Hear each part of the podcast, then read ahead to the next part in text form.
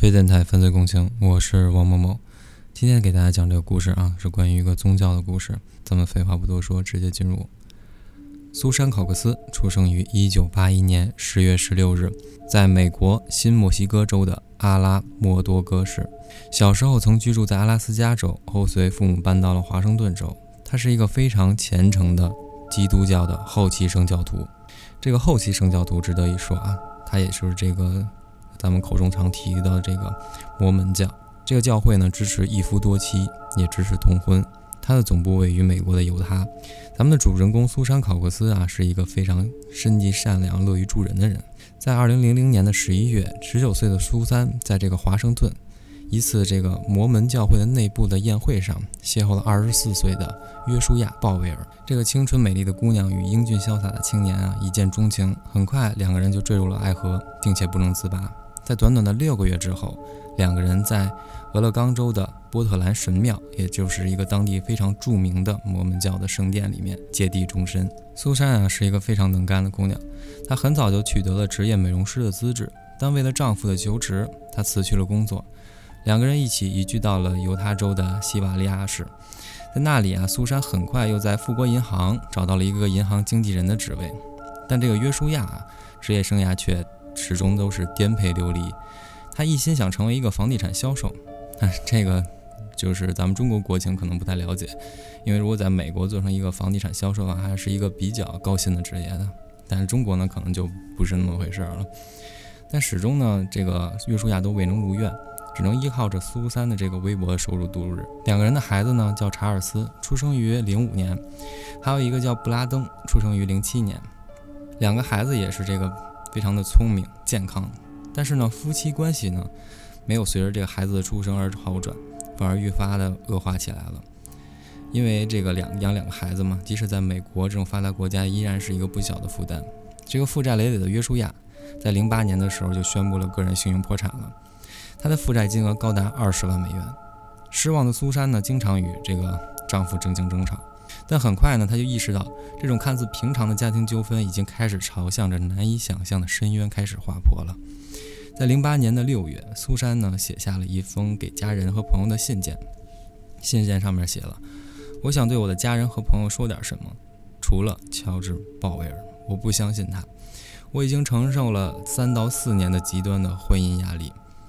为了我和孩子们的安全，我觉得有必要提供文件记录。”他扬言要逃离这个国家，并告诉我他会聘请律师来阻止我可能离婚的念头。如果我不幸发生了任何意外，那很可能并不是偶然事件。他把这个信件啊偷偷藏进了自己的保险箱里。在短短的一个月之后，他又用这个 VCR 录制了一段录像，镜头记录下了他家中所有的财产和家产，并配上了这样的一段话。我想录制这段视频，确保如果我、我的家人或者其他人发生了什么事，这笔资产都能被记录下来。我希望未来一切顺利，尽可能的过上幸福快乐的生活。录制这段 VCR 的日子啊，距离苏三从这个世界上彻底人间蒸发还剩下不到五百天。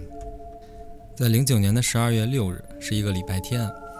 这是一个决定苏珊命运的日子。在中午十二点，他带着两个儿子一起去参加了附近教堂的礼拜，然后在病房里啊做了两个小时的义工。就是可见苏珊这个人从始至终都是一个非常善良的女孩。在下午的十四点二十九分，苏珊用自己的手机给朋友打了个电话，这也是她在世界上留下的最后一条通话记录了。下午十五点，苏珊的邻居小乔来他家串门，两个人围绕着这个编织地毯的话题啊，大概聊了两个小时。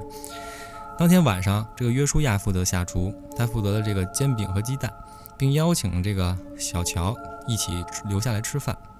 苏珊呢，躺在这个客厅的沙发上和这个小乔聊天，而约书亚呢，还走进来给他盖上了毯子，并将晚餐啊放在他的身旁。根据这个小乔后面回忆啊，苏珊的这个丈夫约书亚还是表现得非常温柔的，而小乔呢，也是最后一个目击到活着的苏珊的证人。在十七点三十分，小乔离开了这个苏珊的家，而约书亚呢，则提出要带着两个孩子查理和布兰登出去滑雪橇。直到晚上的八点三十分，有邻居看到这个约书亚开着车回到家。在深夜的十一点四十五分，邻居小马听到了苏珊家的车库发出了尖锐的报警声。然而他们家中看起来黑灯瞎火的，非常突兀。小马的姐姐呢就建议他报警，但他觉得有点小题大做了，所以就没有多管闲事。在次日的上午九点，两个孩子的这个托儿所的负责人电话联系了约书亚的母亲小卡和这个姐姐珍妮佛，告诉他们两个孩子既没有来托儿所，也没有请假。这个小卡就非常担心这个孙子的这个安危，立刻就联系了警察。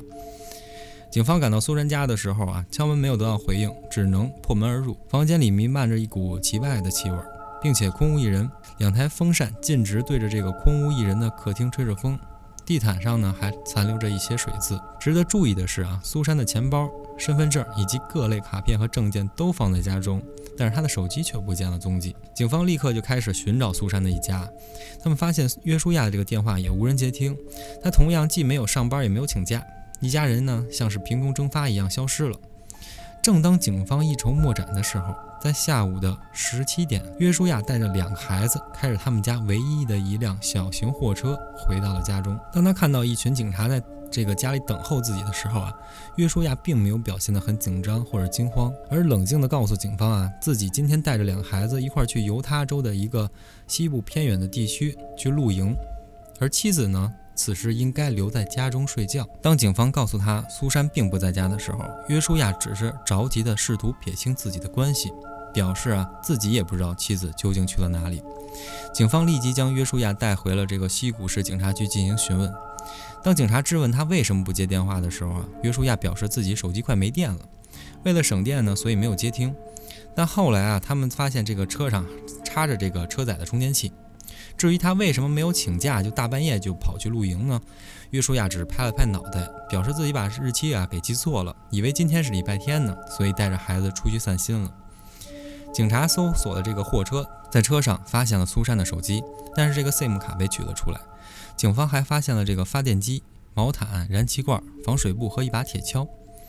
对于苏珊消失前去了哪里呢？约书亚表示，他昨晚不小心弄脏了地毯，所以一个人啊清理到了深夜。当他们去露营的时候啊，苏珊已经睡下了。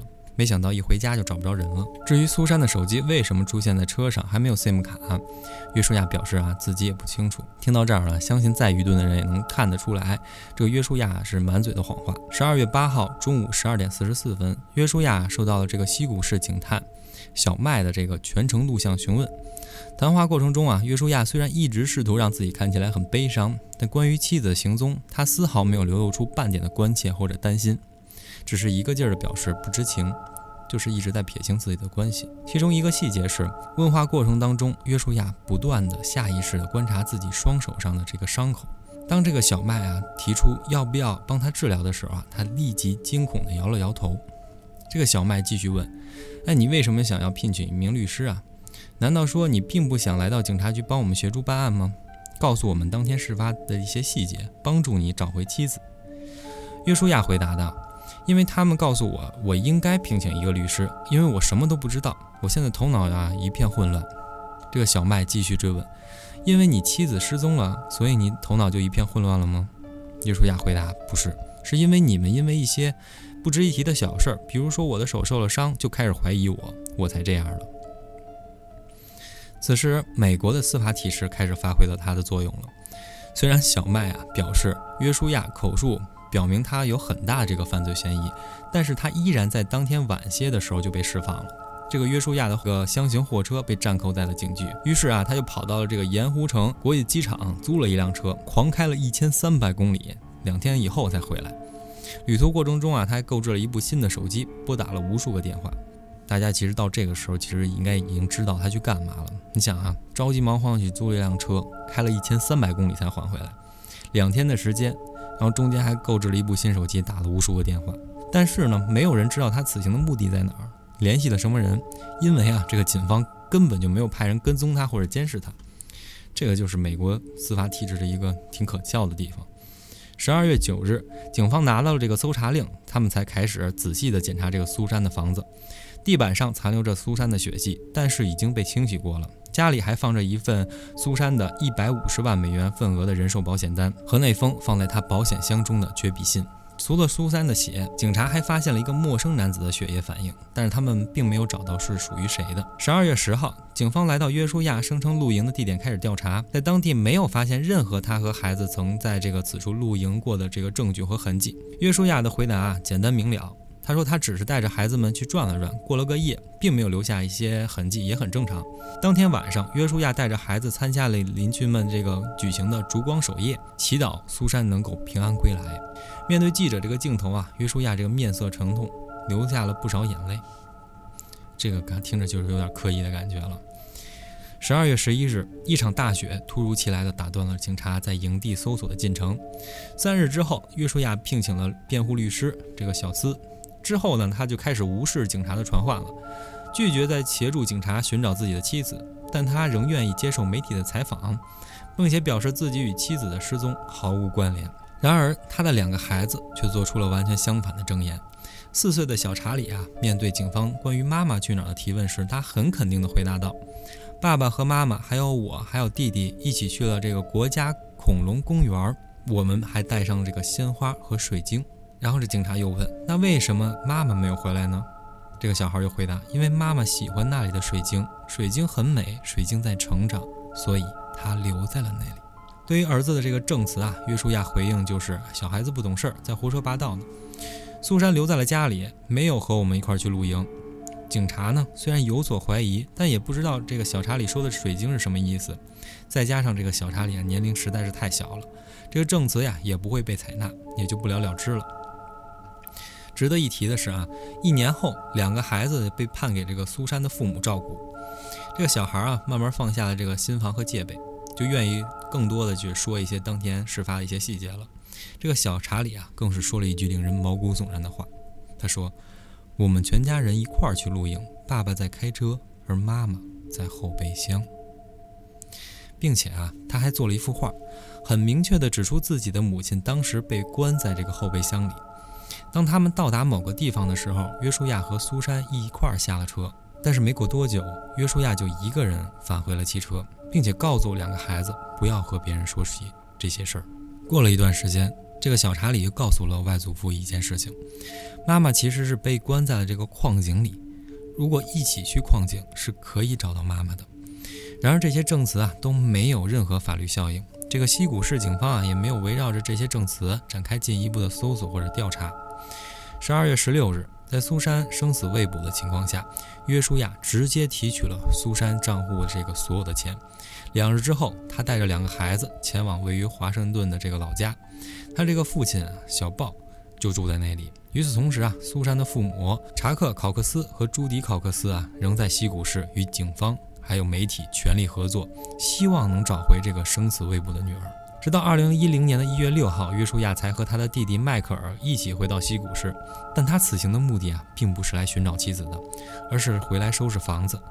他向媒体表示啊，他已经决心搬回老家了，所以打算将房屋出租出去。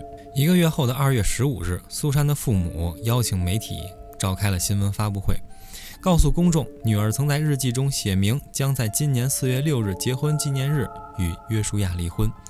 因为他不曾一次的勾搭过妻子，虐待过妻子，还在精神上试图控制和奴役妻子。此时啊，这个舆论和媒体已经将约书亚视为最大的疑凶了，就连约书亚老家的社区都开始有人张贴苏珊的寻人启事，悬挂悼念她的缎带。约书亚的父亲史蒂文对此非常的这个恼怒，认为这种行为啊是在挑衅他的儿子。此后。这个史蒂文，也就是这个小包一家人，偷偷在网上弄了一个匿名网站，并且自称是关于这个苏珊的官方网站。然而，在这个网站里面的内容啊，基本上都是在抹黑的苏珊，并且一边还得给这个约书亚洗地。比如啊，有文章称这个苏珊长期患有精神疾病，自己离家出走了，或者是啊，他和当地的另一个同时期失踪的这个史蒂文科赫一块去私奔去了巴西了。这些文章啊，基本都出自于这里克父子俩之手。他们还公然在媒体采访的时候大放厥词，表示苏珊啊就是一个抛夫弃子的荡妇。然而，没有任何证据可以支持他们这些观点。两家人这个舆论战啊，一直持续到二零一一年的八月九号，直到当地的法官啊宣布禁止约书亚与考考克斯一家接触，并且起码要保持一百五十米以上的这个空间距离。然而期间啊，对苏珊的搜索依然一无所获，警方也没有对约书亚一家的涉案嫌疑做出一个进一步的调查。而此时啊，距离苏珊失踪已经将近两年了。两天后啊，这个警方啊突击了这个史蒂文的家里，在那里啊，警方发现了这个四千五百张关于苏珊的偷拍照。这是为什么呢？这是在二零一一年的八月二十三号，苏珊的一个好朋友叫这个切尔西。小西啊和这个约书亚的妹妹珍妮佛向媒体抛出了一个这个惊天的消息，就是这个苏珊啊和约书亚新婚燕尔之时，他们曾短期居住在约书亚的这个老家，在那里啊，这个公公史蒂文曾经多次对苏珊进行这个性骚扰。除了刚才咱们说的这些偷拍的照片，警方还在这个史蒂文的柜子里搜到了许多令人作呕的收藏品，比如苏珊换下的卫生巾、涂指甲用的这个棉球、剪下来的指甲和头发。他们这些东西啊，通通都被放在这个防水袋里，并且贴上了苏珊名字的标签。根据这个约书亚这妹妹詹妮弗的说法，史蒂文在家中啊，从来不掩饰自己的性变态和渴望。这个受这个宗教影响啊，他认为这个世界上的女人通通都只是男人的玩具，而不是人。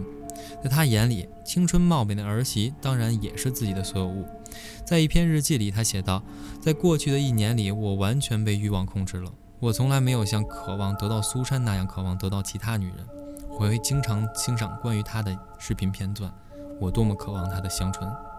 此外，他还详细描述了自己是怎么偷走苏珊内衣和内裤的。他会在苏珊去洗澡的时候，通过浴室门旁的一块镜子进行偷窥，并且表示自己无法控制自己。但史蒂文对此啊拒不承认。他认为苏珊同样深爱着自己，他的一切行为都只是这段爱情的激情表现而已。他甚至还对着这个 ABC 广播公司公然表示，他已经和苏珊尝试过各种各样的姿势了，并且表示他非常享受。事实啊，却并非如此。面对公公无底线骚扰的苏珊，苦不堪言。她曾经多次向丈夫抱怨，但是约书亚总是让她忍让。直到有一次啊，史蒂文当着儿子的面向儿媳表达爱意，他才带着妻子离开了华盛顿的老家。有着这样变态的父亲啊，约书亚的童年成长经历可谓是曲折，而且扭曲。史蒂文经常会带头用言语侮辱自己的妻子，以至于啊，约书亚对自己的母亲同样有一种蔑视的想法。有一次啊，母亲让他去洗个碗，他就直接掏出了一把餐刀，扬言要捅死他。这个母亲啊，不忍受着这个史蒂文，最后选择了离婚。而约书亚呢，和他的兄弟们继续承受着父亲的变态行为。这个史蒂文会经常向这个年幼的儿子们展现出各种各样变态的色情图片，并且询问他们是否喜欢。相比时常的这个口头侮辱，身体上的虐待更让约书亚无法忍受。但长大后的约书亚对自己的父亲仍然充满了依恋，毫无反抗或者仇恨。根据这个苏珊的邻居的说法，苏珊是他们见过最善良的姑娘，但她的丈夫同时也是最狂妄可笑的人。这个约书亚经常的这个自己吹牛逼，自诩全知全能，并且试图掌控这个苏珊生活中的方方面面。但是咱们开头已经说过了，他连一个正经的工作都没有，就是一个这样在别人眼中自大、偏执、狂妄，用着近乎独裁的方式统治自己家庭的人，仍然受到了这个苏珊的爱恋。这是确实也是想不明白的事情。有一次，这个苏珊的朋友就分享了一个苏珊平时去超市购物的经历。就说啊，约书亚会给苏珊一笔钱，在他购物之前啊，他有一个电子表格，上面列出了这些商品的最低价格，就让这个苏珊购物回来的时候，必须要把这些，嗯，每个项目都输到这个电子表格里，就是必须得以这个商品的最低价格把这些东西都买回来。如果在某些商品里面啊多花了几美分，约书亚就会对他大吼大叫，并且非常的愤怒，甚至会动手。就连这个苏珊身上穿的袜子都是自己缝制的，因为约书亚不让他买新的。甚至啊，他不让苏珊和两个孩子吃饱。咱们刚才说啊，这两个孩子出生的时候还是挺健康的，但是就是在这个一岁的时候啊，他们这个小查理，呃，还被诊断出了营养不良。就苏珊的身边的朋友都觉得这个简直就是天方夜谭，因为在那个时代，怎么还会有这种营养不良的情况出现呢？即使啊，在当地已经声名狼藉了，但是约书亚仍然自我感觉非常良好。他认为自己啊是那种人见人爱、爱花见花开的人，并且自己的妻子、儿子对都对他这个心悦诚服，因此啊，他的控制手段就越发的变本加厉了。他甚至不允许苏珊用手机，也不允许他开车去上班，这样导致啊，苏珊只能骑这个自行车去通勤。苏珊甚至被限制了跑步锻炼的频率，因为她每两天才被允许洗一次澡，这样可以节约水费。这些节约下来的钱呢，全部被约书亚拿去赌场，一次就挥霍掉了。在二零一一年的九月十二日，警方开始在犹他州的黄玉山附近搜索，那里啊是约书亚最喜欢的露营地带。根据现场的调查表明啊，附近的土壤有人为挖掘的这个痕迹，但是由于时隔已经非常久远了，即使他们挖地三尺，也没能找到这个苏珊的遗体。这个搜索行动又一次以失败告终了。但是呢，在一月三十一日，警方在约书亚的电脑里面发现了大量的色情图片，包括且不限于恋童、受教和乱伦。此前，约书亚曾在警方的调查中否认自己与父亲偷拍行为有任何瓜葛。警察啊，当时认为他撒谎了，需要进行更加彻底的心理评估和测谎实验。然而啊。这个警察仍然坚持认为，这个约书亚可以享有与两个儿子会面的权利。这个决定呢，也导致了后面的一场悲剧的发生。在二月五日，社会工作者这个伊丽莎白带着两个孩子来到了约书亚的住处，进行有监督的亲子会面。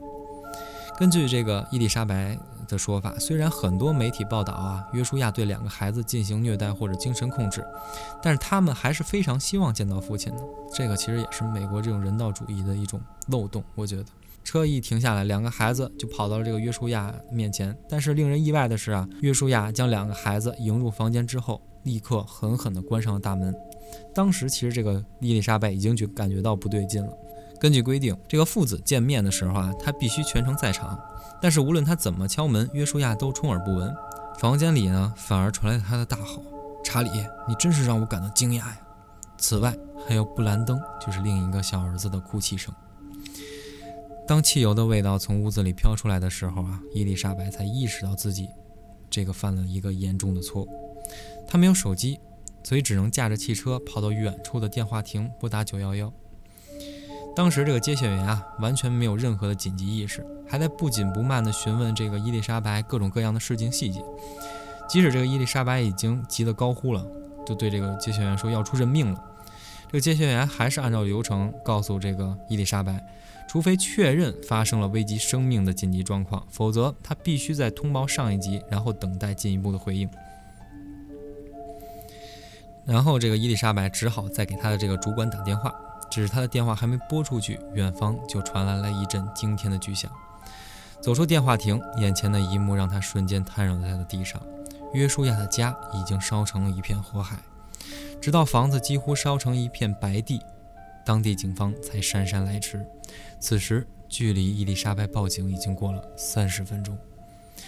约书亚和他的两个孩子早已死亡。根据验尸官调查，三人的死因皆为一氧化碳中毒。而客厅的一角放着两个五加仑的汽油桶，有证据表明啊，这些汽油后来被约书亚亲自洒满了整间房子。约书亚的尸体旁边放着一把斧子，两个孩子的胸口、头部、颈椎都发现了严重的砍伤痕迹。